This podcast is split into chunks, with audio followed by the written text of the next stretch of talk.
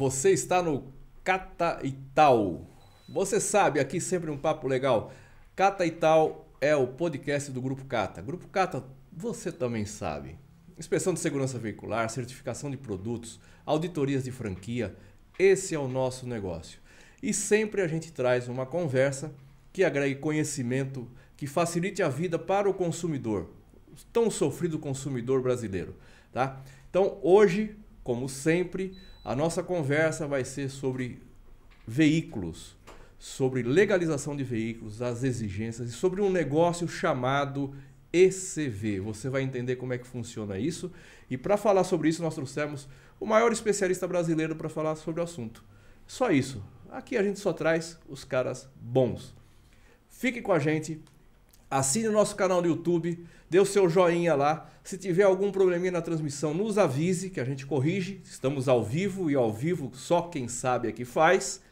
Já dizia o Faustão, tá? É assim que funciona. E se você não conseguir ficar até o final, depois vai lá no Spotify. Nós estamos lá também. Clica lá, veja o assunto, escute o assunto dirigindo seu carro e você vai ficar mais bem informado do que você já é. Diretor, Bom dia, solte a vinheta.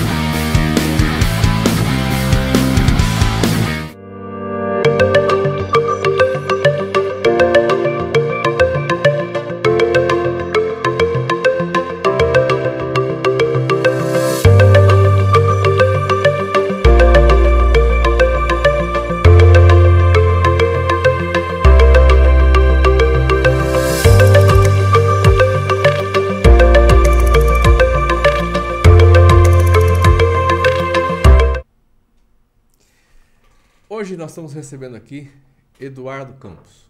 É, o que, que eu vou falar de Eduardo Campos? Uma pessoa que eu conheço há pelo menos 15 anos e que a gente acompanha a evolução profissional dele e como ele pensa as questões é, que tratam de legalização de veículos, legislação de veículos.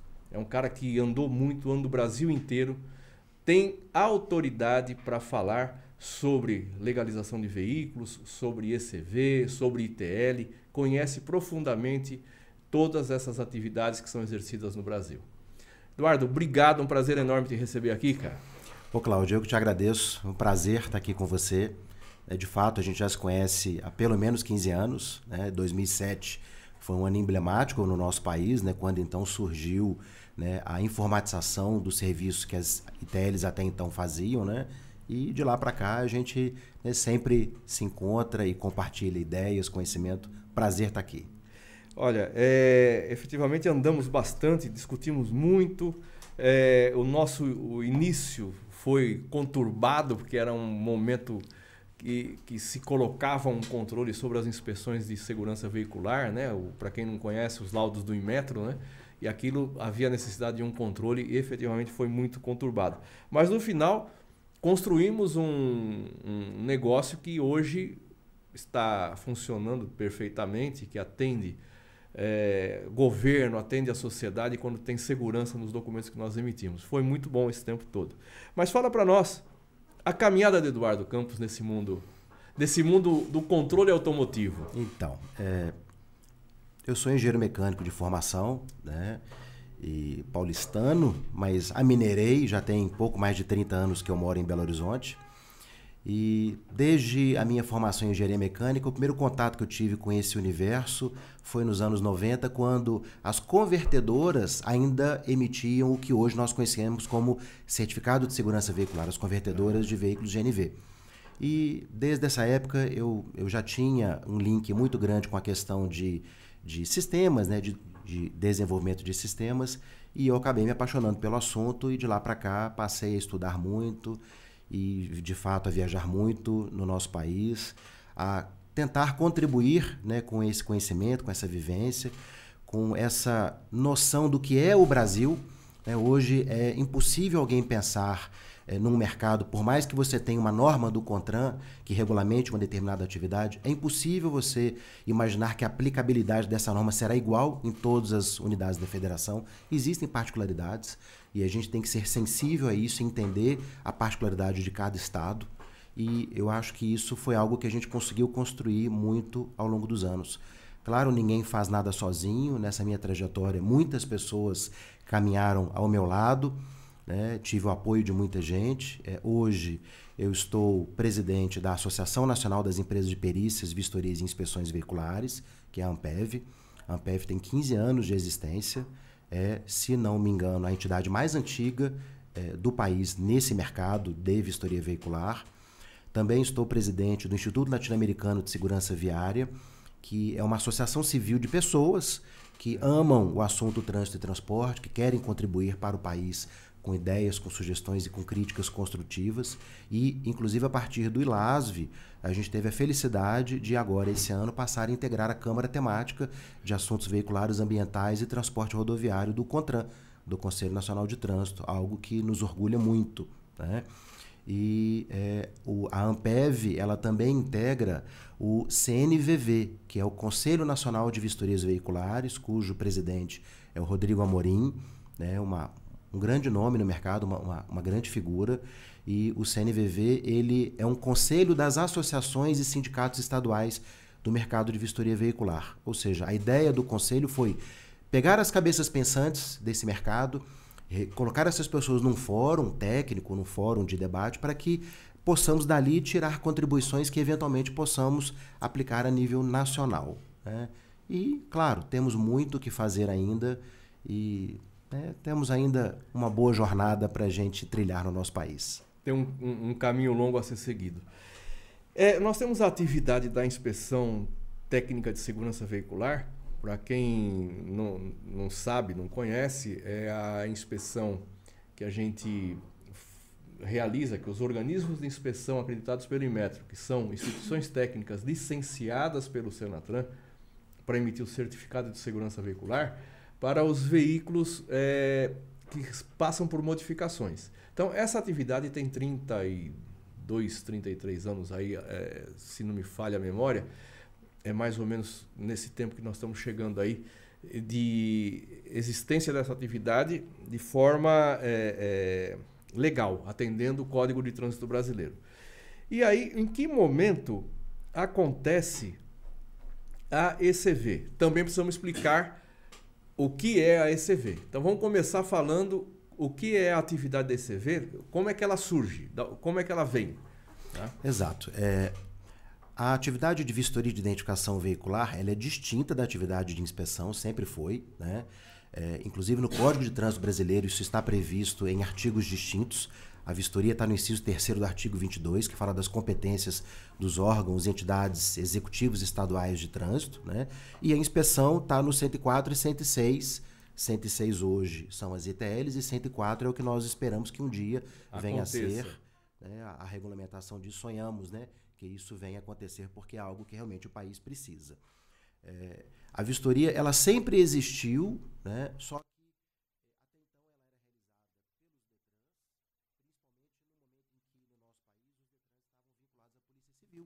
Isso aconteceu praticamente em todas as unidades da federação e ao longo dos anos o Detran foi sendo desvinculado da Polícia Civil e integrando outras secretarias estaduais, mas nós temos um marco temporal que foi então no ano de 2008, quando foi publicada a resolução 282, a resolução do CONTRAN, número 282, que no artigo 1 ela previu a possibilidade de empresas privadas serem credenciadas na época pelo Departamento Nacional de Trânsito, hoje Secretaria, né?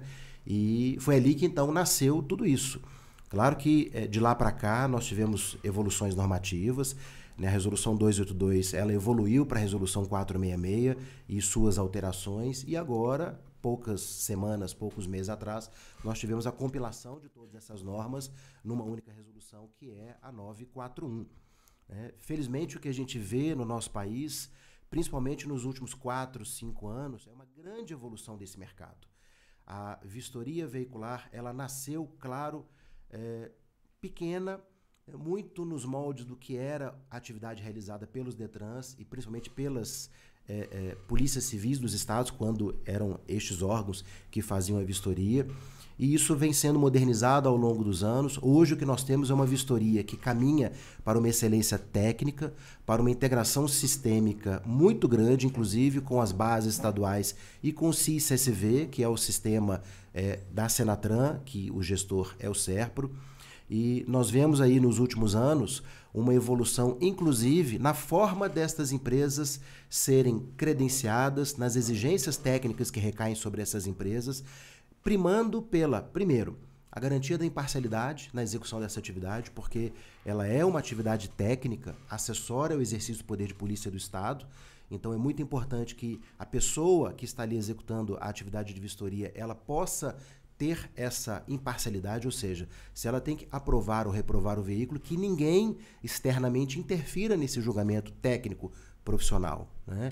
E a gente vê uma evolução muito significativa, estados como Espírito Santo, como Distrito Federal, que são estados recentes que terceirizaram a atividade, já vem com uma outra roupagem, com uma outra visão sobre a atividade de vistoria e como a gente tem essa vivência do mercado de inspeção de segurança veicular, a gente acaba percebendo que aquilo que é muito bom no mercado de inspeção de segurança veicular começa a ser absorvido no mercado de vistoria, claro, mantendo a distinção das atividades. São atividades completamente distintas, elas não se misturam, nem podem se misturar. E eu espero que a gente tenha aí nos próximos cinco anos a consolidação né, dessa atividade. Hoje, um dado que é interessante é, as pessoas que estão assistindo terem. O Minas Gerais é o último estado que abre então um processo. Ele está agora em curso, faltam ainda algumas portarias a serem publicadas. É o vigésimo estado da federação a fazer a terceirização dessa atividade. E nós já estamos falando hoje de um mercado que tem entre 4 e 5 mil empresas constituídas no país e que geram mais de 50 mil empregos no nosso país. Obviamente que Minas Gerais vai impulsionar isso.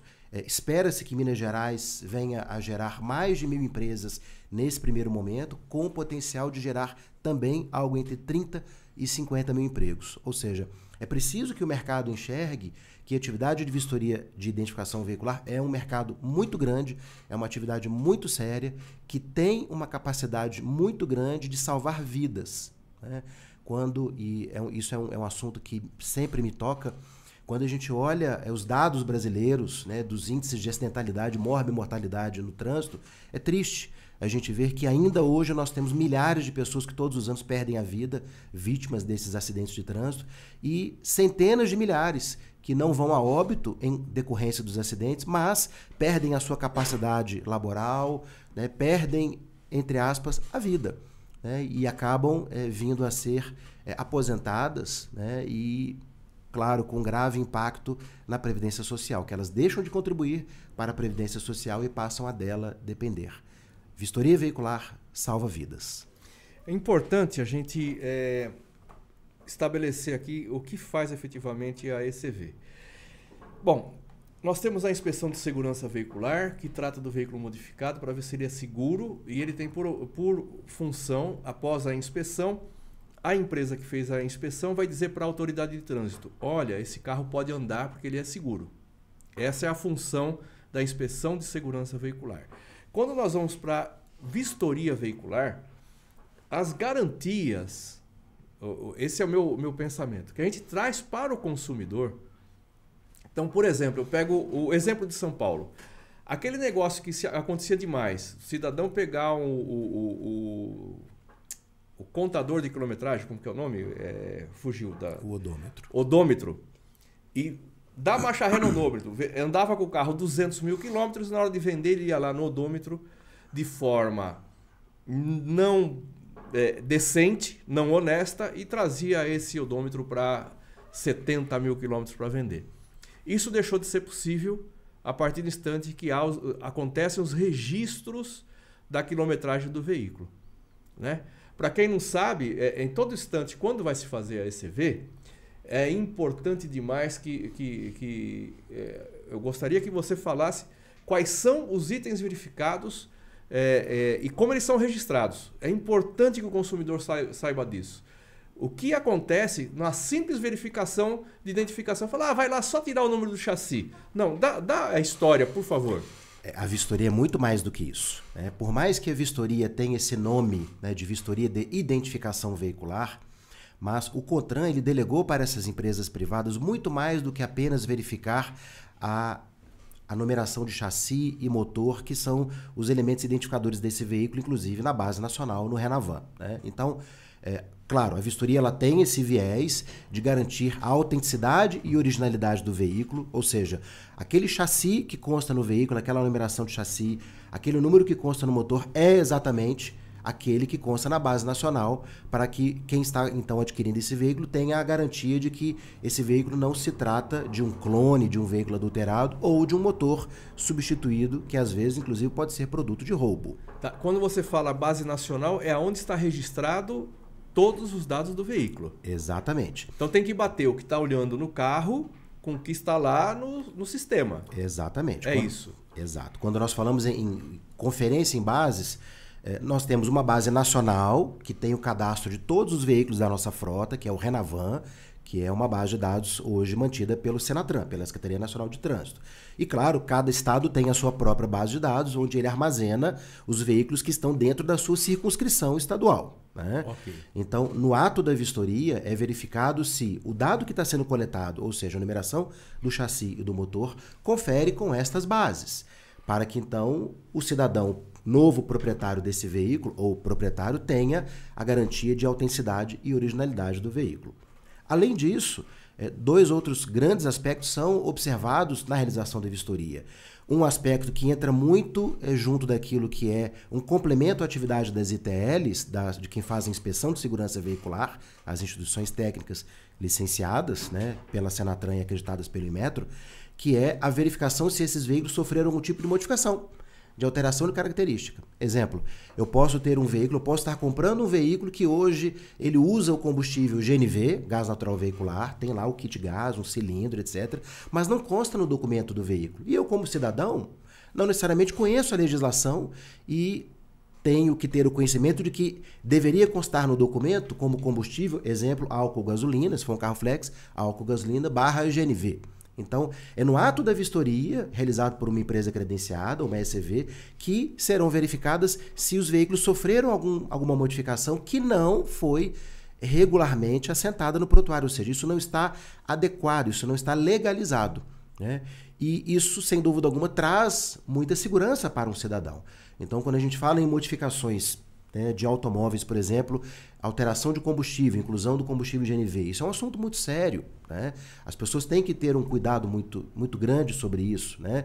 Blindagem de veículos, rebaixamento de veículos, troca de é, é, suspensão de veículos, né? e nos caminhões então nem se fala. São muitas modificações que podem ser realizadas legalmente e nós temos também aquelas que não podem ser realizadas mas que pessoas acabam fazendo e que, por falta de conhecimento, de não entenderem a nossa legislação, acham que aquilo ali está certo e é na vistoria que nós temos a capacidade de identificar e dar a devida orientação para o proprietário do veículo. E, como terceiro aspecto, os é, itens de segurança. Claro, não todos, como na inspeção de segurança veicular, né?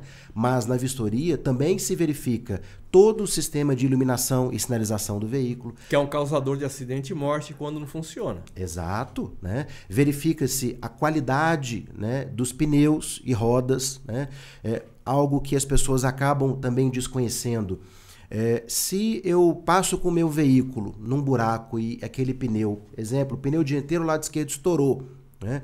quando eu vou fazer a substituição daquele pneu, eu tenho que procurar comprar um pneu que seja do mesmo modelo do que está do outro lado, no mesmo eixo. Nós não podemos rodar com pneus com simetrias, com desenhos diferentes no mesmo eixo, sob o risco de perder o controle do veículo. Quase ninguém tem esse conhecimento. Quem detém esse conhecimento e que então está apto a fazer essa verificação e fazer o apontamento para o proprietário do veículo? A empresa de vistoria também, a ECV.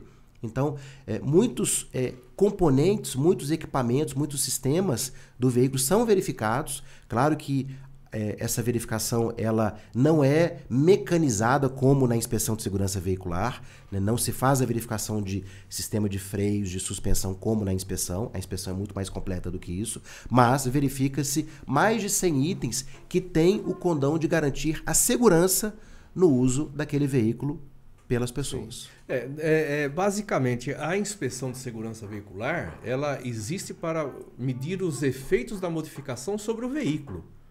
Né?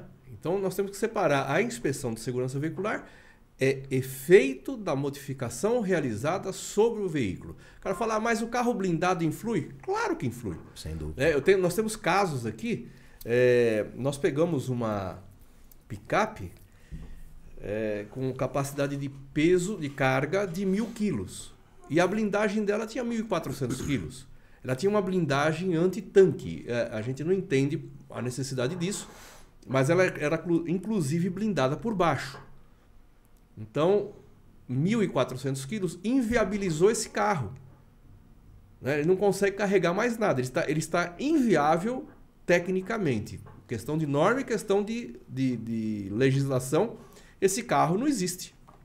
Porque ele tem a capacidade, ele poderia ter uma blindagem de 200 quilos, ia diminuir sua capacidade de carga, né, sem criar nenhum problema, ele continuaria rodando normalmente. Mas quando ele coloca uma blindagem de 1.400 quilos, quando ele tem capacidade de tra transportar 1.000 quilos, ele estourou em 400 quilos a sua capacidade de dirigibilidade, de potência de motor. Ele fez uma modificação de frenagem então, o efeito disso sobre o veículo é fatal. Né? Então, às vezes o pessoal não entende as diferenças. A diferença, a inspeção de segurança veicular, que emite o certificado de segurança veicular, é para medir os efeitos das modificações e transformações dos veículos. Né? Enquanto a ECV é a inspeção de identificação veicular, que para ser emitido precisa ver aquilo que o. Eu, eu, eu separo bem assim, Eduardo. Aquilo que o policial na estrada, o comando de trânsito, numa blitz iria ser causador de uma multa. O que a gente faz na ECV, o que acontece, o que a gente vê na ECV, é exatamente isso.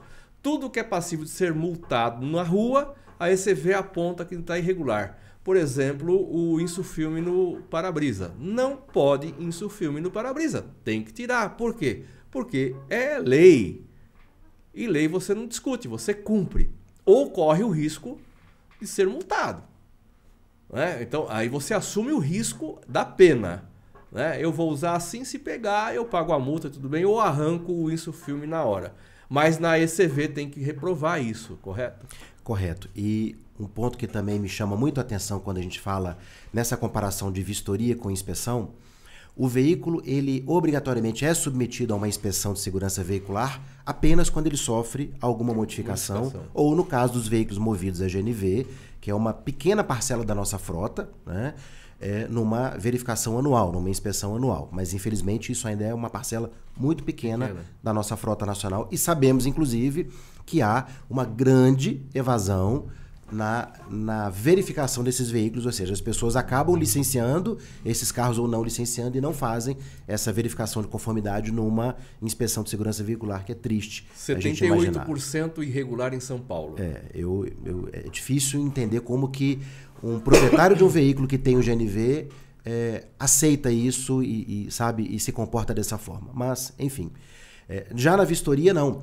E também acho que é importante a gente colocar isso para quem está nos assistindo. A exigência da vistoria veicular tem uma periodicidade, é, tem uma frequência muito maior do que a inspeção. Né? Porque toda vez que esse veículo ele, ele é transferido a propriedade para outra pessoa ou o proprietário ele também muda de uma cidade ou de estado, ou seja, transferência intermunicipal ou interestadual de residência, né? esse veículo tem que ser submetido a uma vistoria veicular. E alguns estados, inclusive, exigem a vistoria até em outras situações. Né? Nós temos estados que exigem a vistoria até para o emplacamento de veículos zero quilômetro. Né?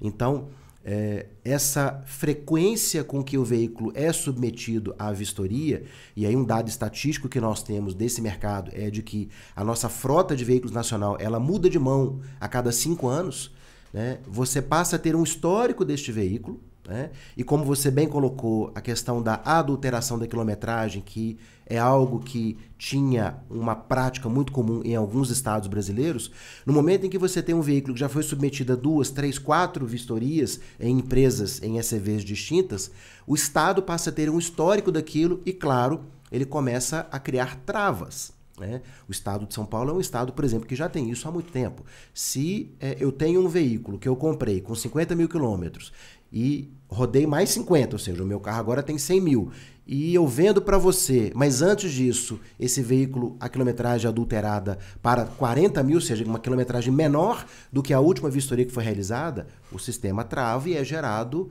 né, uma não conformidade, ou seja, um alerta no sistema né, de que ali há um indício de adulteração de quilometragem. Então, é, quando você alia uma atividade técnica executada por pessoas com competência com empresas que têm é, a estrutura adequada, né? com sistemas informatizados integrados, não apenas estadualmente, mas nacionalmente, a gente acaba criando uma rede de proteção à sociedade, para que a gente evite esses desvios, né? vou aqui chamar de desvio de caráter de quem adulterou, ah. que na verdade é crime. Né? E a gente entrega para a sociedade é, realmente garantia de que aquele veículo tem condição de ser utilizado por ela, pela família dela, sem que haja, né, pelo menos naquele momento, porque a vistoria, assim como a inspeção, é um retrato, a gente consegue dizer as condições do veículo no instante em que está se fazendo a vistoria, né? É, a gente agrega valor e agrega segurança a todos no trânsito. Tá. Hoje, é, é, a ECV, que é a empresa é, credenciada de vistoria, ela é, é credenciada pelo Detran, ela é obrigada a enviar os dados para o Detran. Como é que funciona esse, esse envio de informação e o que o Detran vê?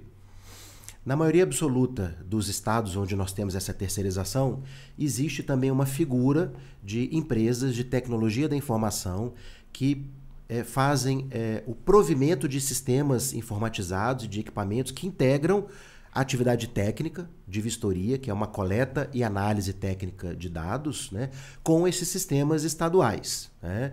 E em alguns estados, inclusive, há essa integração não apenas com a base estadual, mas também com o CIS-CSV, que é o Sistema Nacional que ele, em tese, deveria armazenar todas as vistorias realizadas por todas as unidades da federação, mas até hoje nós temos apenas alguns estados que integram é, os dados nacionalmente. Né? São Paulo, por exemplo, optou por não integrar esses dados nacionalmente. E estas empresas, elas possuem, claro, uma grande competência, um grande expertise na, na oferta desses sistemas que minimizam, inclusive, o risco do usuário, ou seja, o historiador, a pessoa que está ali executando a atividade técnica, fazendo a coleta de informações e, claro, analisando a conformidade daquele veículo tecnicamente. É, dentre os dados que são coletados na vistoria, né, são a conformidade ou não conformidade dos itens de verificação. Exemplo, o pneu tem é, borracha suficiente, ou seja, existe no mínimo lá 1,6 milímetros de sulco de pneu, que é o que a gente acaba conhecendo como TWI, né? É, esse veículo, os cintos de segurança estão adequados, a fixação de banco, abertura e fechamento de portas, vidros, sistema de iluminação, ou seja, esses itens estão todos em conformidade. A identificação do veículo, o número do chassi, do motor, o que foi coletado, e isso acaba produzindo um grande conjunto de dados que nós chamamos de evidências objetivas, não apenas enquanto dados coletados e informados nesses sistemas pelo vistoriador, mas também fotografias e filmagens. Ou seja, quando uma vistoria é concluída e nós temos a emissão de um laudo, independente do seu resultado, isso é auditável. Nós temos um conjunto de dados, de evidências da realização daquela atividade, que podem permitir que a qualquer momento o Estado faça uma verificação se aquela atividade foi executada adequadamente. Né? Isso é muito bom e isso é uma evolução que aconteceu ao longo dos anos, desde 2008, quando a Resolução 282 foi editada. E, claro, quando nós falamos, falamos em tecnologia, isso evolui o tempo todo. Sim. Todo dia surge uma novidade. E, claro, eu acompanho sempre muito isso. A gente, é, às vezes, percebe a criatividade das pessoas. Nós temos hoje, nestes sistemas informatizados, mecanismos de segurança que impedem a tentativa de burla, né? seja pelo operador, né? que fazem conferências sistêmicas, batimentos, que ajudam não apenas que a vistoria tenha a, a, a toda ela realizada conforme os regulamentos que são editados tanto nacionalmente quanto pelos estados, né? Os estados acabam eles editando portarias ou instruções de serviço, né? E isso traz segurança para o cidadão. Um outro aspecto que também é muito interessante de é, dizer é: hoje, uma empresa de vistoria, se eu, por exemplo, estou fazendo a vistoria do seu veículo e eu cometo ali uma falha, eu errei. Errar é humano, só erra quem trabalha, não é verdade? Né? O vistoriador que está ali Sim. executando uma atividade, ele pode errar. A não conformidade é aceitável. Exato, exato. Né? Não, não significa. A fraude, não. Isso, exatamente. O erro, o erro é humano. O erro é humano. Né?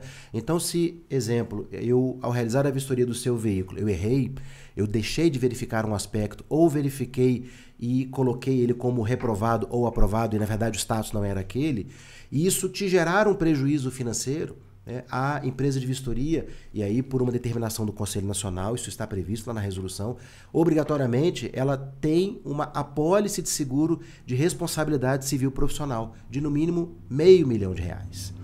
Então, isso significa dizer o quê? Se eu, ao executar a atividade técnica, errei, né, o cidadão pode ser indenizado em até meio milhão de reais, né, para que ninguém fique no prejuízo. Isso nunca existiu quando essas vistorias eram realizadas pelo poder público. Né? Se o Estado realizava a vistoria e aquele servidor público cometeu um erro, não tinha a quem recorrer. Claro, tinha ao judiciário, né? mas um processo lento, moroso. É, o que o CONTRAN estabeleceu para a empresa de vistoria foi uma via na esfera administrativa né, não envolvendo imediatamente o judiciário, para que estas situações, esses conflitos sejam resolvidos. E o cidadão, obviamente, é respaldado por seguradoras, claro, é, sempre seguradoras que têm o seu registro, né, para que tenha a garantia de uma indenização quando ocorrer esse tipo de situação. É, e ela, ela efetivamente é possível. Você pode, pode até fazer um, um, um laudo bom em cima de um carro que foi montado num tal do cabrito que o pessoal fala por aí. É possível, né? Acontecer. E aconteceu muito no início, né? É, foi uma. É, é, a gente sabe que no início da atividade, efetivamente, houve uma, um ajuste até de denúncias em polícia e tudo mais. Agora, essa, essa questão da, da ECV, na verdade, ela veio. Eu fico imaginando se não existisse essa figura trabalhando num país em que nós temos 100 milhões de veículos registrados, que você disse que cada cinco anos muda de mão uhum. integralmente.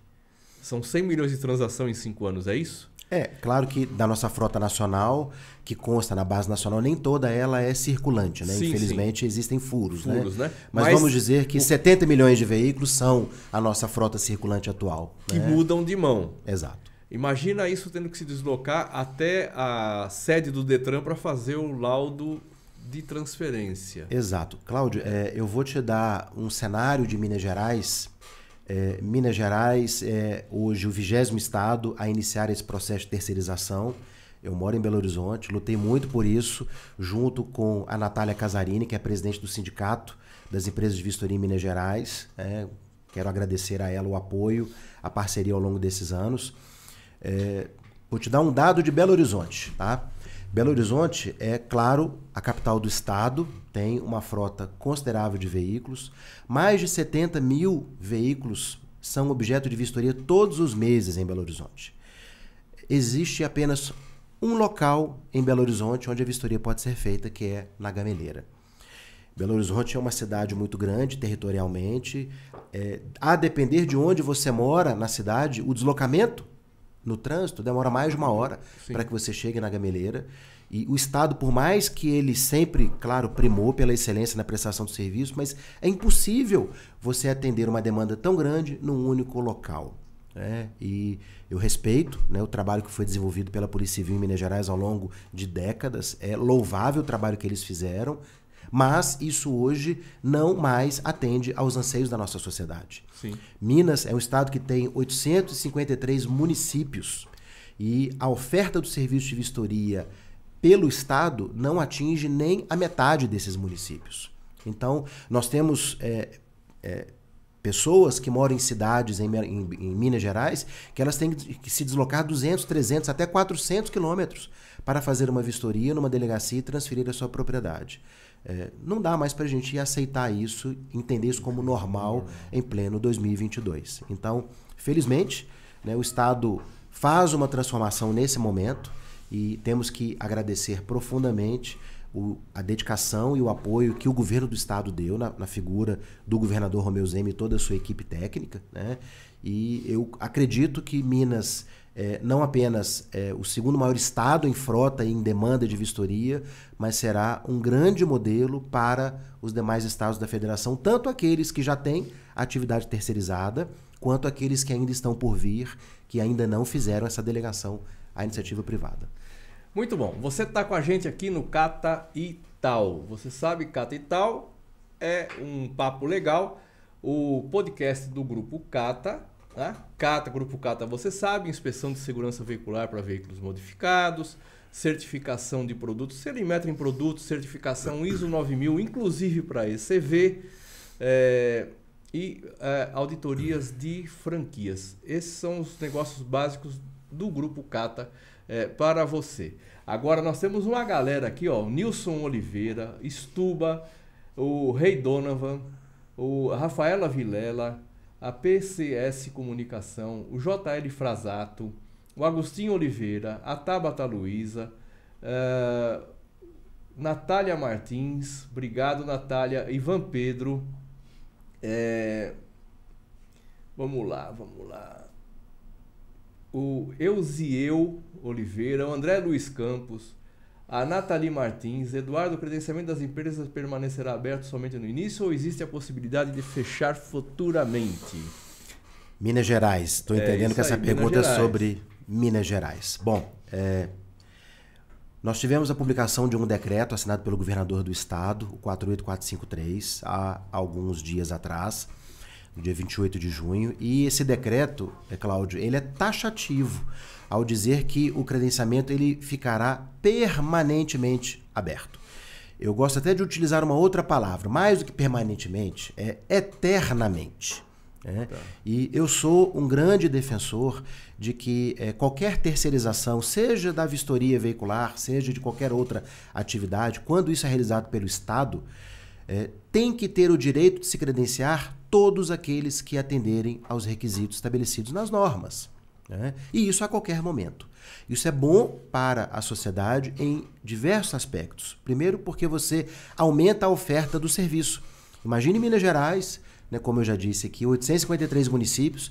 Vamos imaginar que isso fosse aberto apenas durante 90 dias, 120 dias. Será que as pessoas teriam tempo hábil para constituir essas empresas em todas as cidades ou em grande parte delas? E voltando a uma fala do início que eu, eu fiz aqui para você, é: nós temos que entender as características regionais do nosso país. E mesmo falando dentro de um estado, né, hoje, para você construir uma empresa em Belo Horizonte, isso é rápido, você tem recursos para isso. Às vezes, em dois, três dias, a junta comercial já te dá ali o seu CNPJ e às vezes até o alvará já sai automático. Agora, imagine um cidadão que mora em Mutum, uma cidade minúscula no estado, mas ali ele tem interesse, sim, ele tem a competência para montar uma empresa de vistoria. Será que ele consegue ter a mesma agilidade? Será que ele tem acesso aos mesmos recursos e principalmente a conhecimento, a informação de qualidade? Então, é, é isso que me apaixona quando a gente defende o que é certo. Né? E é, uma frase que eu e Natália Casarini falamos o tempo todo: é, o mercado é de todos para todos. Né? Tem que ser Sim. assim. Né? Eu acho que é, a gente viveu um país e é, a minha geração viveu, a sua geração viveu, um país em que é, sofreu muitos escândalos de corrupção. Eu não admito isso, mas na nossa vida. Então, se o Estado quer fazer uma terceirização, que ele faça ampla, geral e restrita. E que ele estabeleça requisitos para o credenciamento sem privilégio a ninguém, sem nenhum detalhe que possa dificultar para A, para B ou para C, ou seja, algo transparente, imparcial, democrático. E é isso que nós defendemos ao longo desses últimos anos em Minas Gerais, enquanto Ampev, Natália enquanto Sindev, e felizmente o que nós temos hoje publicado, e não poderia ser diferente, eu não esperava nada diferente disso, do governo que nós temos em Minas Gerais, né? um, um governo sério, um partido que veio com uma outra pegada política, que é o novo, né? Não estou aqui fazendo propaganda, propaganda, política, não é isso, mas a gente, tem que, a gente tem que parabenizar as pessoas que trabalham pelo nosso país e que levam isso a sério. Né? E a gente percebe claramente que Minas Gerais hoje tem uma gestão política muito séria, muito pautada na moralidade administrativa. E aquelas pessoas que estão nos assistindo que pretendem empreender em Minas Gerais, fica só uma sugestão é um estado muito grande, é um estado em que hoje tem uma demanda média de 380, 390 vistorias mês, mas, como em qualquer outro negócio, é preciso fazer conta. Faça uma análise de viabilidade, verifique se você tem de fato o dinheiro necessário para investir nesse segmento, avalie se isso tem potencial para te gerar um resultado financeiro. O que, que nós não queremos em Minas Gerais? Não queremos que o mercado nasça e que em poucos anos ele vá à ruína. Isso nós não queremos. E, felizmente, o modelo que foi construído pelo Estado e que parte disso já está visto no decreto publicado há alguns dias atrás, traz inclusive inovações com o sistema randômico de distribuição das vistorias.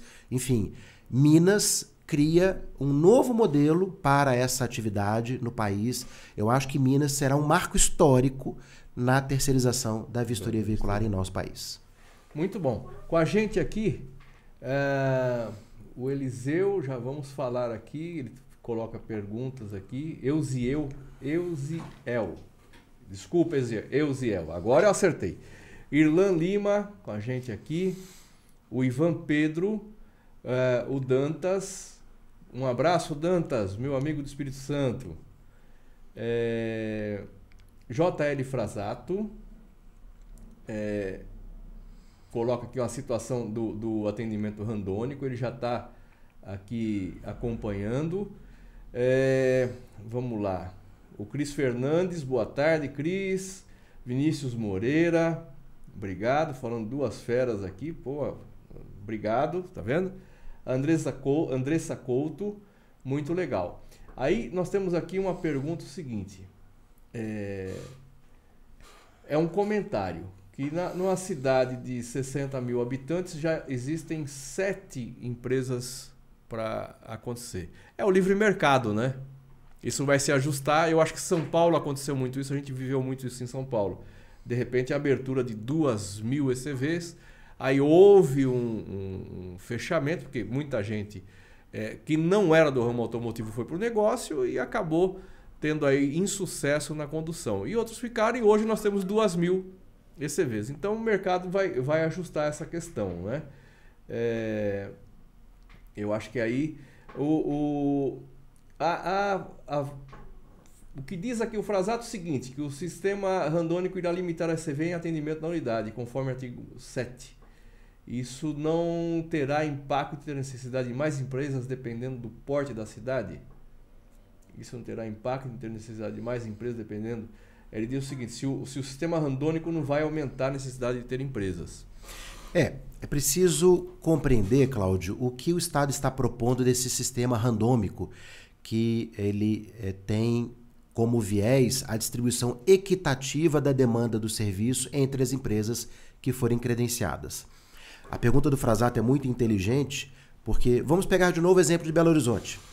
Vamos imaginar que vamos chegar em dezembro desse ano e que existem apenas duas empresas credenciadas em Belo Horizonte. Uma situação, claro, aqui hipotética, apenas a título de exemplo. E que estas empresas tenham a capacidade de fazer apenas 5 mil vistorias por mês. Né? O que vai acontecer, e o decreto deixa isso muito claro lá. Né? Haverá uma transição da atividade entre ela ser executada hoje pelo Estado, né, e ela ser executada por empresas privadas. Isso não é novidade, isso já aconteceu em outros estados. No Espírito Santo, em 2019, 2020, aconteceu dessa forma.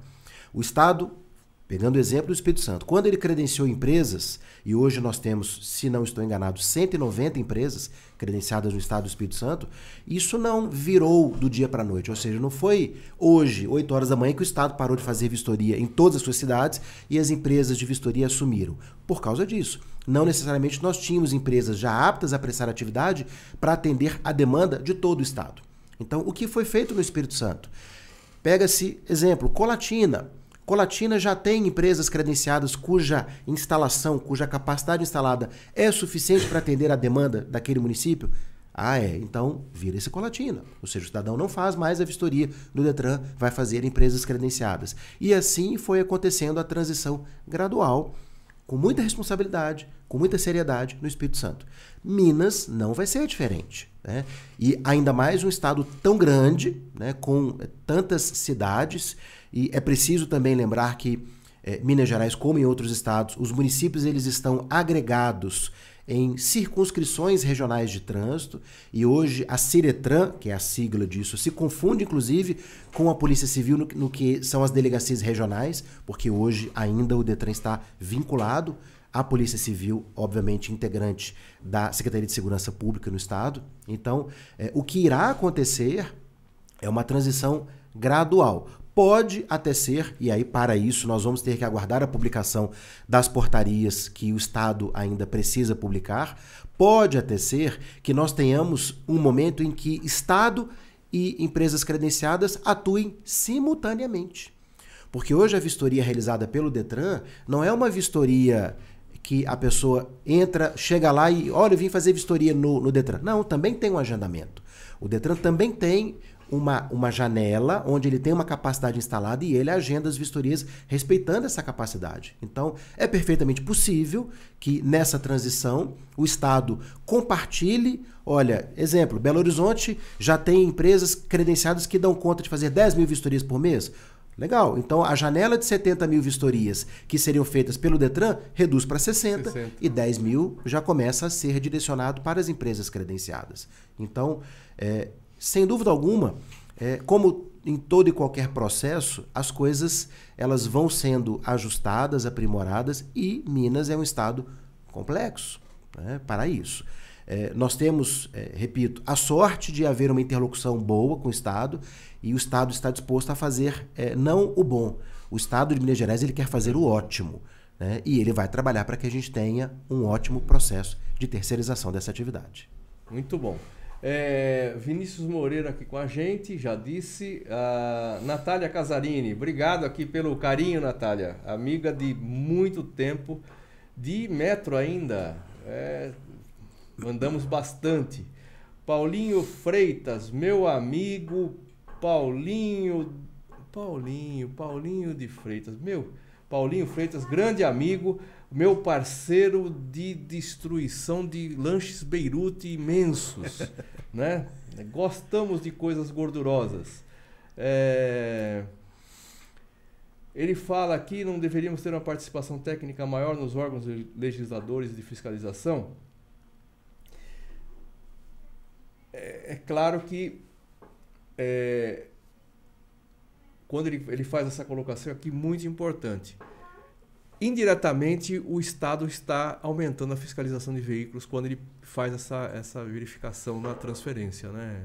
Exatamente. Essa é uma outra, é uma outra questão que você que está dentro do negócio, ela não aparece com clareza, mas ela é importante para manter a frota é, é, circulante relativamente bem, bem arrumada, vamos dizer assim. Exatamente. Existe uma situação que a gente percebe todo estado que terceiriza essa atividade, o primeiro ano, os primeiros dois anos, os índices de reprovação na vistoria dessa frota são altíssimos.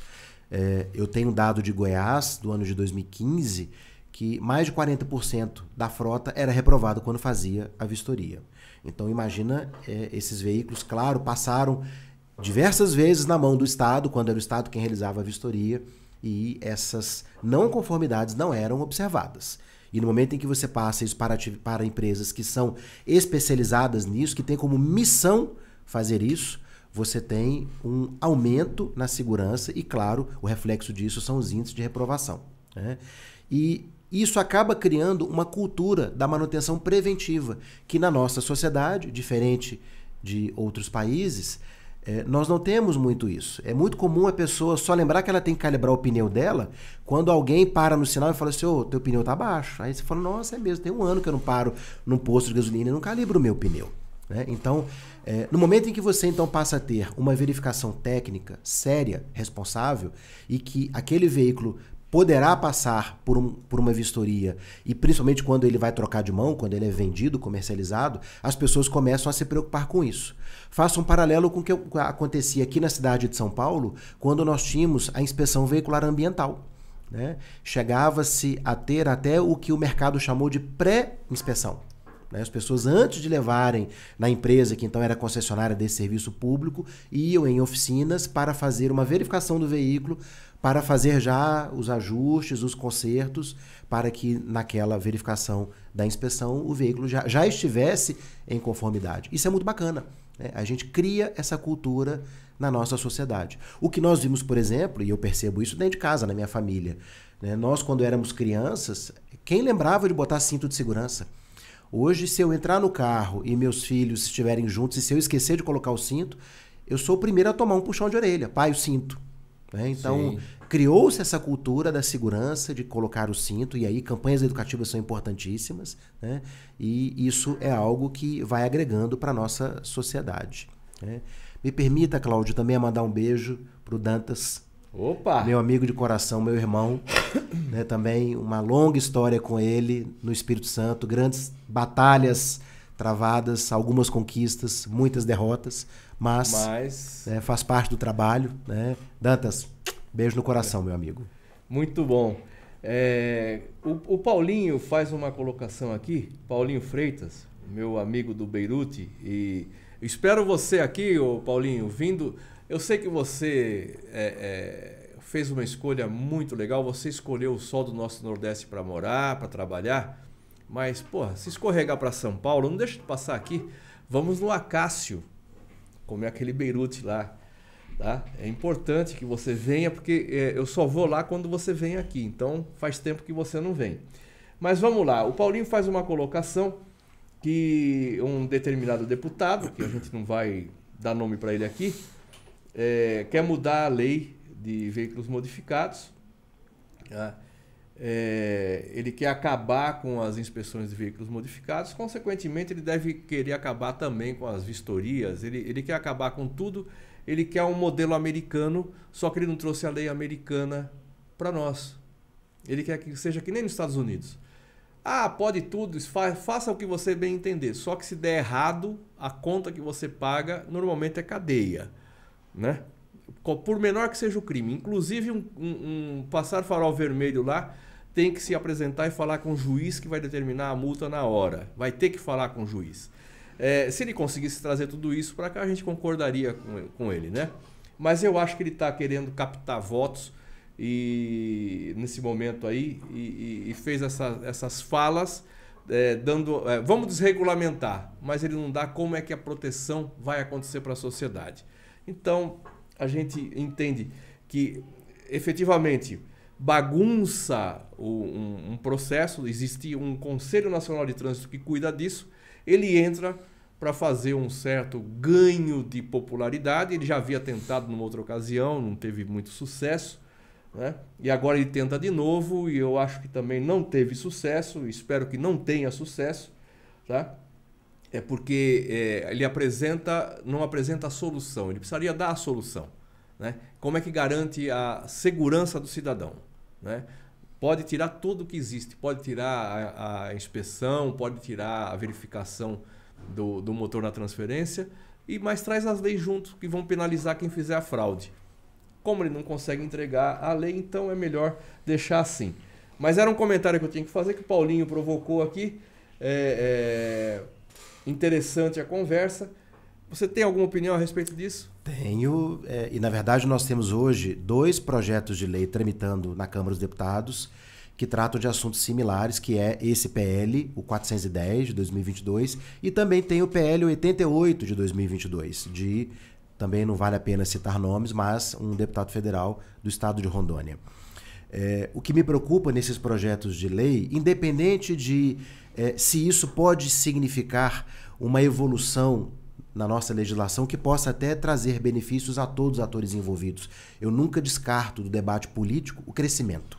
Né? O debate ele é saudável, ele é bem-vindo. A gente sempre cresce ouvindo a divergência. Pelo menos eu, eu, eu creio é nisso é e trabalho isso na minha vida sempre. Né? É, sempre que a gente também consegue, né? porque nem sempre a gente também né, tem é, é, umas discussões que são realmente boas e positivas para a sociedade. É, mas o que me preocupa nesses projetos de lei é a desconstrução do que ao longo de décadas foram construídas no nosso país e o que está por vir disso. Então, vamos imaginar que haja sucesso nessa pretensão desse deputado que ele desconstrua né, os controles que hoje existem para a inspeção de segurança veicular, que ele até se tiver muito sucesso, que ele acabe desconstruindo a exigência da inspeção de segurança veicular. Depois disso virá o quê? Nós vamos acabar também com o Centro de Formação de Condutores, nós vamos acabar com as clínicas que fazem os exames para obtenção e renovação de CNH, né? porque se entrarmos no entendimento de que tudo isso é descartável e que compete ao cidadão a responsabilidade e a obrigação disso, isso não tem fim. Essa desconstrução pode ir é, em espaços e em mercados que o impacto disso certamente será o aumento das mortes no trânsito, o aumento da violência no trânsito. Né? Então, me preocupa muito e é, até conclamo a sociedade, conclamo as entidades que é, acreditam que nós sim podemos evoluir, mas sem desconstruir. Né? Vamos sim abrir o diálogo, mas preocupados, em primeiro lugar, com a sociedade e não com o discurso político e não com intenção de voto. E, infelizmente, um ano eleitoral, que é o que nós estamos vivendo, um momento eleitoral, que é o que nós estamos vivendo, existem pessoas que querem é isso mesmo, é fazer o barulho para serem vistos e acreditando que isso vai atrair votos, né? mas nós temos que estar vigilantes e fazer o nosso trabalho. Qual é o nosso trabalho? procurar os nossos representantes na Câmara e no Senado Federal e mostrar a eles a seriedade dos trabalhos que são hoje executados, tanto no que se refere à inspeção de segurança veicular, quanto no que se refere à vistoria veicular. Nesses momentos, eu entendo que é importante a união da sociedade, a união das entidades que militam e que defendem né, os interesses das pessoas, para que a gente possa sim levar argumentos, sim levar um bom diálogo para o nosso legislativo. Nós podemos nos atualizar e modernizar o que existe, sem dúvida nenhuma, mas abrir mão da segurança, da preservação de vida, aí já é um outro caminho que a sociedade precisaria estar atenta a isso. Porque vai desregular, desregula, quem vai olhar aquele pneu que não, não não é igual, quem vai olhar se tem freio, quem vai olhar se tem iluminação.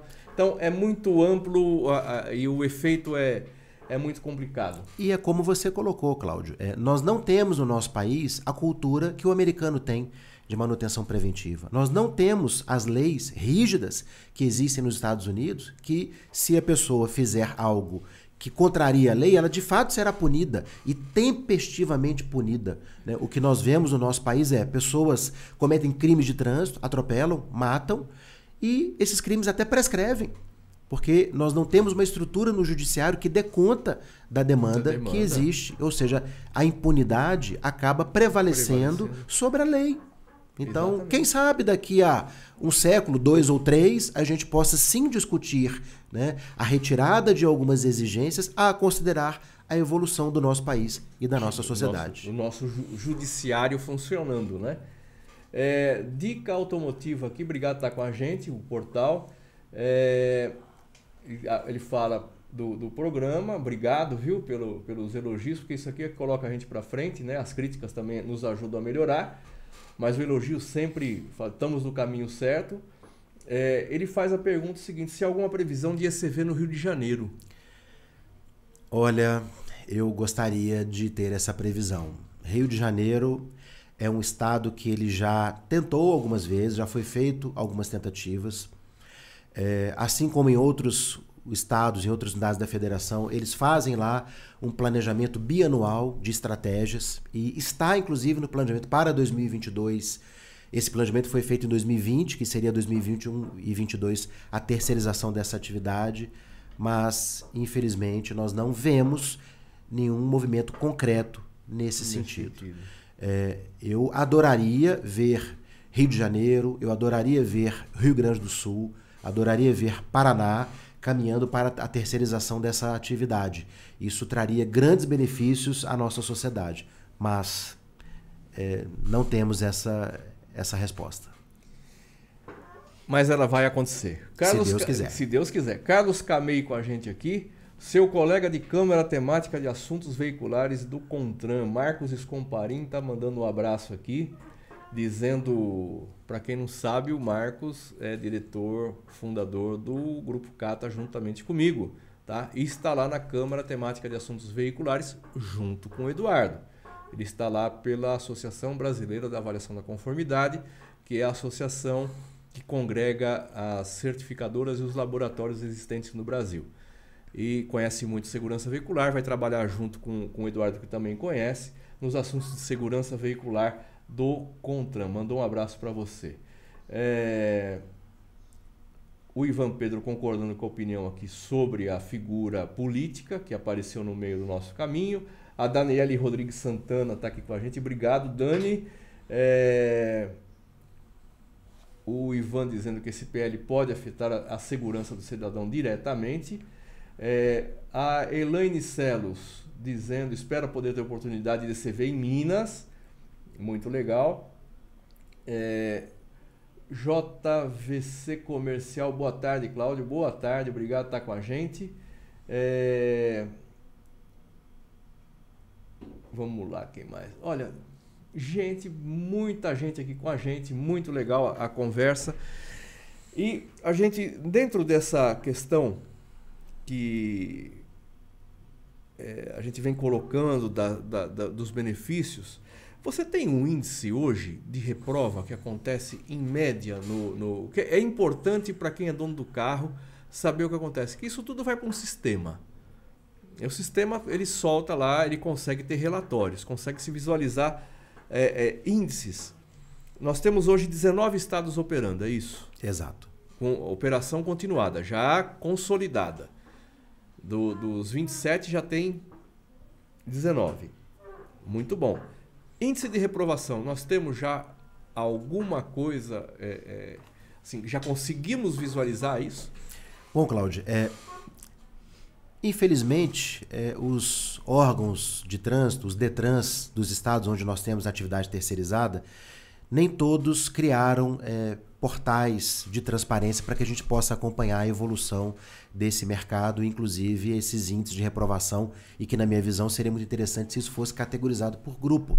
Exemplo, veículos que foram é, apontados com indício de adulteração e veículos que foram reprovados por alguma falha em algum componente que integre os elementos de segurança. Né? Nós não temos isso. Os precários dados que nós temos, que eventualmente um estado ou outro disponibilizou, nos mostram é, a importância disso, e aqui mais uma vez vou trazer um dado de Goiás. É, o primeiro ano em que aconteceu a delegação ao particular dessa atividade no estado, quase 2 mil veículos foram identificados como veículos adulterados e, consequentemente, foram apreendidos pelo mil? poder público. Isso. E o histórico anterior, enquanto a vistoria era realizada pelo Detran, não chegava nem a cinco veículos. Ou seja, é, a terceirização dessa atividade trouxe um grande ganho para a sociedade na identificação de veículos que eram produto de roubo, muitas das vezes, e que isso se perpetuava. Né? Um veículo que foi roubado há 5, 6, 10 anos atrás acabava sendo transferido a propriedade para inúmeras pessoas, até que, em algum momento, alguém identificava isso. E normalmente, quando isso acontece, é, a, por exemplo, a Polícia Rodoviária Federal, é numa rodovia, né? e a pessoa que está ali conduzindo o veículo é o terceiro de boa-fé. Ele não é o adulterador. É o que comprou o veículo na boa-fé, acreditando que estava comprando um veículo autêntico e, na verdade, era um veículo produto de roubo. Né? Dados que nós temos no que se refere a índices gerais de reprovação de alguns anos, isso acaba oscilando, a depender do estado também, de 5% até 20% são índices muito altos, né? porque quando nós olhamos para a vistoria veicular, o conjunto de itens que são verificados, por maior que ele seja, né? mas é, um índice de reprovação de 10%, de 5%, é muita coisa. É muita coisa. Né? São muitos carros que até então estavam em circulação nas nossas vias públicas e que com falhas que têm algumas delas, grande potencial para né, ou é, vir a de fato acontecer um acidente de trânsito ou aumentar a gravidade do acidente de trânsito. É, as pessoas acabam se preocupando sempre muito com o pneu, né? Ah, meu pneu está careca, isso, aquilo. Eu me preocupo com outras questões. Eu me preocupo, por exemplo, com é, o para-brisa.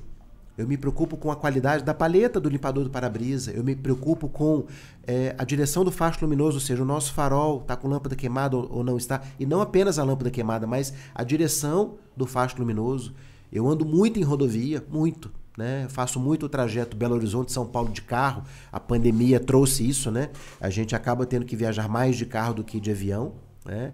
É, e o que a gente às vezes percebe, ainda mais quando pega uma rodovia à noite, é como que isso atrapalha, como que às vezes um veículo que vem na direção oposta com o farol completamente desregulado coloca todos em risco, não apenas nós, mas a própria pessoa que está conduzindo aquele veículo né, com uma falha que é simples de ser resolvida. Né? É apenas uma regulagem, é um ajuste, que isso não vai gerar nenhum custo, às vezes, para o cidadão. Qualquer um pode aprender e fazer isso. Muito bom. É, temos aqui o Pedro Cruz, obrigado. O Fernando Batista, o Biase. É, nós temos uma, uma atividade que foi desenvolvida em São Paulo que eu gostaria que você, primeiramente, me dissesse se ela expandiu para o resto do país, dentro das ECVs. Né? E como é que ela é vista, que é a vistoria cautelar. São Paulo, ela hoje, dificilmente alguém vende um carro se não fizer uma vistoria cautelar antes para apontamentos de reparos e tudo mais, além da identificação mais a vistoria cautelar com relação a reparos e estado geral do veículo. Isso acontece nos outros estados? Em alguns estados, sim. Nem todos os estados a gente percebe essa cultura né, da vistoria cautelar. Falando de Minas Gerais, por exemplo. Em Belo Horizonte, há até alguma cultura disso. Nem todas, todos os lojistas, todas as revendedoras de veículos trazem isso para dentro do seu negócio, que querendo ou não é uma garantia para todos, para aquele que está vendendo, para o próprio lojista e para o futuro comprador do veículo, né? principalmente porque a, o laudo cautelar, a vistoria cautelar, ela acaba é, acessando inúmeras bases de dados privadas que, por exemplo, têm a capacidade de verificar se esse veículo já foi objeto de um leilão, público ou privado, se esse veículo tem algum histórico de sinistro. Né? Então, é, isso é muito interessante, principalmente para o lojista que está colocando aquele veículo muitas das vezes na base da troca. Ele pega o usado do cidadão e vende um outro e acaba entrando no estoque dele, e que certamente esse veículo depois será revendido para uma terceira pessoa. Né? É, a vistoria cautelar é algo que é, nós, enquanto Ampev, defendemos que seja de fato não apenas permitida porque, infelizmente, a gente hoje vê um movimento de alguns Detrans querendo proibir que a SCV faça outras vistorias, o que para mim é lamentável. Né? Assim como aconteceu no mercado das ITLs, da Inspeção de Segurança Veicular, houve um momento em que os gestores públicos pensavam que a ITL não podia fazer nenhum outro tipo de inspeção a não ser aquelas que estavam nas normas do Conselho Nacional. E isso, óbvio, foi levado ao debate e hoje está previsto, inclusive, na resolução de que qualquer inspeção voluntária, né, ou seja, a, a vontade da pessoa, eu quero fazer uma inspeção, então eu posso ir no MITL e fazer isso. Raciocínio análogo se aplica hoje na ECV para que é, a ECV possa fazer todo e qualquer tipo de vistoria. Né? Não apenas a vistoria cautelar, mas vistoria para seguradoras, né? vistoria para essas associações que vendem o serviço de proteção veicular, que é um produto muito semelhante à, à vistoria de seguradora. Né? E não apenas isso, mas também preocupar que a ECV, por que não, ela poder vender serviços e produtos que não estejam diretamente relacionados à atividade técnica dela, para que você não tenha o conflito de interesse. Vou te dar um exemplo. É, imagine que eu fosse uma empresa de vistoria e estivesse te atendendo aqui agora. Qual o impedimento de eu oferecer para você um alarme automotivo? Qual o impedimento de oferecer a você um seguro ou uma proteção veicular? Né? Isso não é item de verificação na vistoria. Mas você que está comprando um veículo poderia ter até o interesse de falar assim: olha, realmente, nossa, meu carro não tem alarme, que legal. Né? Eu posso comprar isso aqui? Sim, posso. Então, é, quando nós conseguimos agregar serviços para as empresas de vistoria, além de a gente melhorar o fluxo financeiro dessas empresas, ou seja, torná-las mais viáveis economicamente, principalmente nos cantões do nosso país. Mais uma vez, vou fazer referência a Manga e Minas Gerais, né? ou seja, você acaba trazendo viabilidade econômica para um negócio numa cidade que às vezes não teria viabilidade se ela ficasse apenas com a vistoria regulamentada pelo Detran. Então, são aspectos que nós defendemos e esperamos que o poder público seja sensível a isso e dê esse espaço ao mercado que vai, vai melhorar a, a rentabilidade da, do, do, do, negócio. Né? Muito bom. É... Aqui um comentário da, da PCS que o limpador de para-brisa parece pouco importante, mas quando atrapalha quando a coisa efetivamente está tá ruim no meio da chuva, no meio da estrada, né? Exatamente. Mas vamos lá, você está no Cata e Tal, podcast do Grupo Cata Oficial aqui sempre um papo legal, você sabe, você está vendo que o papo é legal mesmo, tá? Quantidade enorme de gente com a gente aqui passando na nossa, na nossa live aqui. Importante você dar o seu ok se está gostando, dá, dá o ok no nosso canal aí.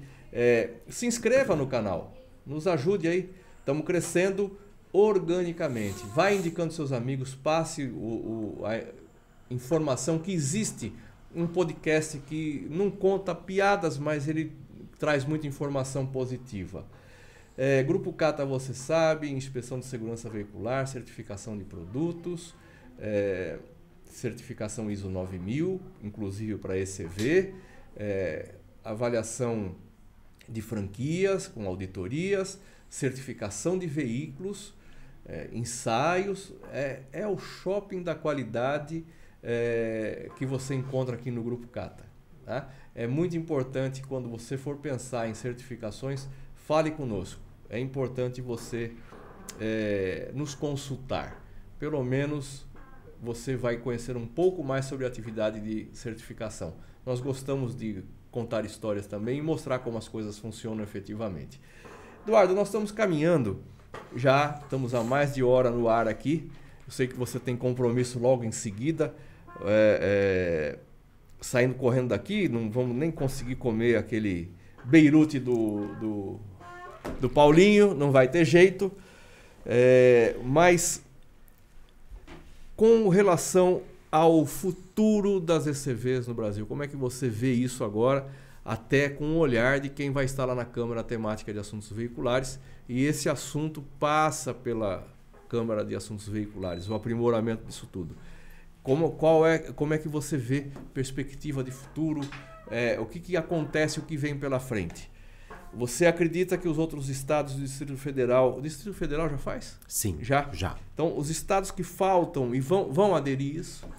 Cláudio, é, eu enxergo que o futuro desse mercado é promissor, porque, é, primeiro, que é uma atividade que ela está agregando muito valor à nossa sociedade e agregando valor a todos os atores envolvidos, não apenas aos proprietários dos veículos, mas até aqueles que não são proprietários dos veículos, mas todos somos usuários é, do trânsito no nosso país, todos utilizamos as vias públicas, e no momento em que você tem uma frota que ela passa por uma avaliação da conformidade e que você tem é, uma garantia de que eh, sistemas e componentes daquele veículo estão em conformidade, você reduz, claro, né, esses índices de acidente de trânsito.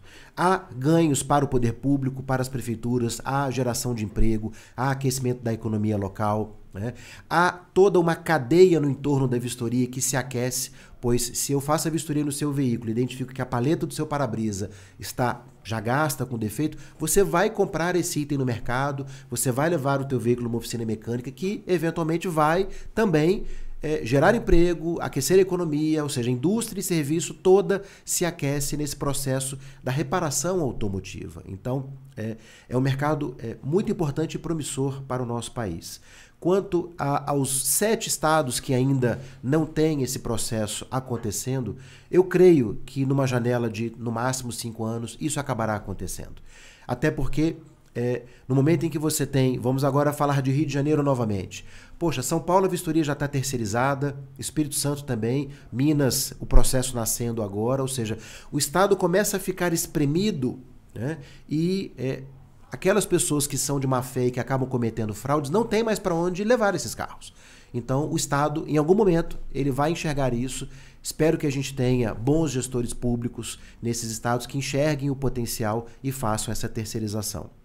Agora, mais do que esses sete estados, o que eu enxergo é que a atividade da vistoria ela passará nos próximos anos, e eu acredito até que isso pode já começar nesse ano de 2022, a passar por um processo de aprimoramento técnico, né, de aperfeiçoamento da execução da atividade.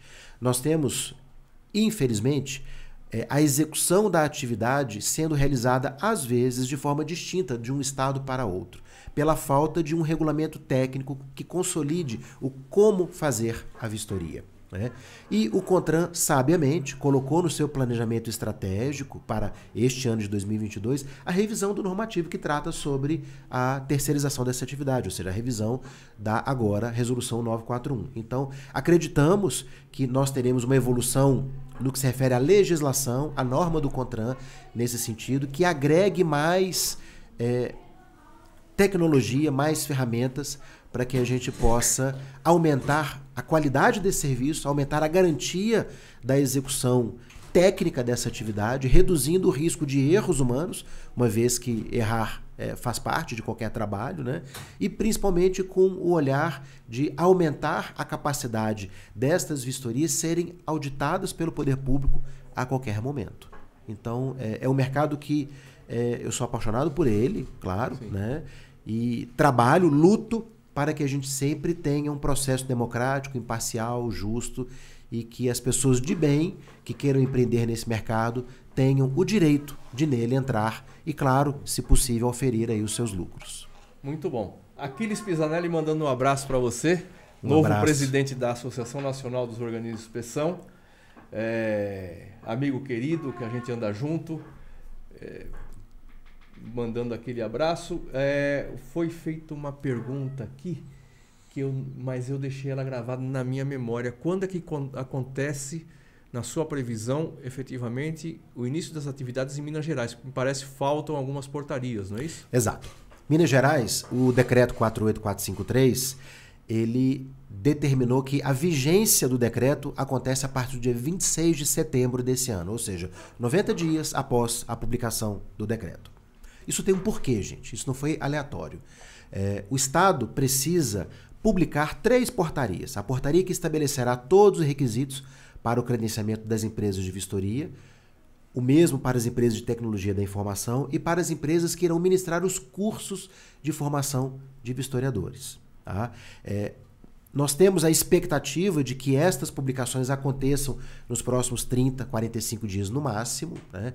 para que então aqueles interessados comecem a de fato é, ou já fazer o peticionamento eletrônico daqueles que já estão com empresas montadas. É, alguém comentou no início é, hoje de que ah, na minha cidade já tem seis ou sete que já montaram. Sim, claro. Né? Esse é um processo que vem lamentavelmente se arrastando há mais de uma década em Minas Gerais. Existem empresas constituídas há mais de uma década. E, óbvio, aquelas pessoas que tiveram saúde financeira e saúde emocional né, para poder hum. suportar tantos anos tantos de desespero, anos. elas estão aí no mercado. Algumas totalmente prontas, outras não ainda totalmente prontas, mas sim dispostas a. Né? E é, eu creio que nós vamos virar esse ano de 2022 com já uma grande quantidade de empresas credenciadas e, quem sabe, nesse modelo dessa transição entre vistoria realizada pelo Detran e vistoria realizada pela ECV, considerando os municípios, as Ciretrans, quem sabe já em dezembro, talvez até um pouquinho antes, nós já tenhamos a vistoria acontecendo por empresas credenciadas. Muito bom. É, eu acho que nós no primeiro instante aqui. Tem muito mais perguntas. Depois eu vou mandar para você aqui, para você responder pessoalmente, que o pessoal que é, é, coloca aqui algumas situações mais profundas. É, a tua mensagem para o pessoal que está no negócio e para aqueles que querem entrar no negócio de CV. Olha, a mensagem que eu quero dizer a todos os, não apenas os empresários, mas as pessoas que trabalham hoje em empresas de vistoria é: seja resiliente. Trabalhe sério, busque conhecimento, aprenda sempre. A atividade de vistoria de identificação veicular é uma atividade técnica muito séria, que o seu trabalho pode salvar a vida de pessoas, de famílias, talvez a vida até da sua própria família. Então leve isso a sério, não ceda a pressões de mercado, sabe? Entenda que é, o seu trabalho ele tem uma, uma, uma relevância, uma importância para o nosso país e aquelas pessoas que ainda pretendem empreender, saiba que é um mercado competitivo, é um mercado que exigirá de você estudo, conhecimento, dedicação e, claro, o resultado financeiro existe para quem é bom, para quem leva a sério e para quem tem compromisso com a atividade que executa. Valorize o seu trabalho, não faça por preço vil, né? por maior que seja a promessa, venda o seu serviço efetivamente o que ele vale, né? o seu conhecimento que demora para conseguir. Não entregue ele a troco de nada por conta do mercado. Faça a diferença. Acho que é isso aí que você disse. Eu estou aqui. É, é, tradu não estou traduzindo, mas eu estou dizendo o seguinte: presta atenção, não faça preço baixo, é, abrindo mão do seu conhecimento, da sua qualidade. Venda no preço justo, porque senão seu negócio não se sustenta. Eduardo, prazer enorme ter você aqui, cara.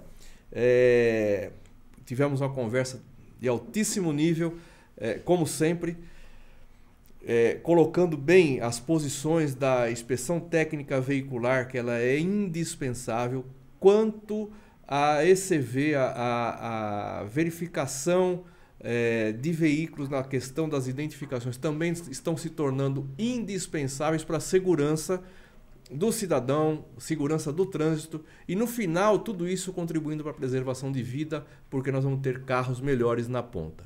Prazer enorme ter você aqui no Cata e tal.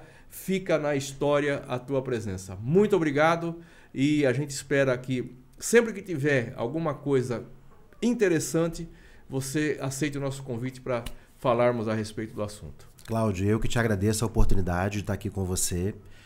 É, como se diz, pedir é de graça, eu já vou te fazer um pedido. né?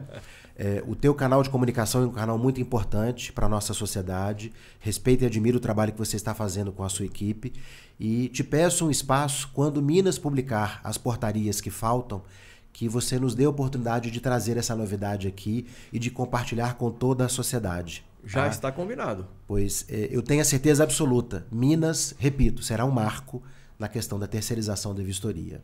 E fica aberto para você trazer é, convidados seus para fazer essa, essa, esse bate-bola, principalmente com pessoas que vão operar.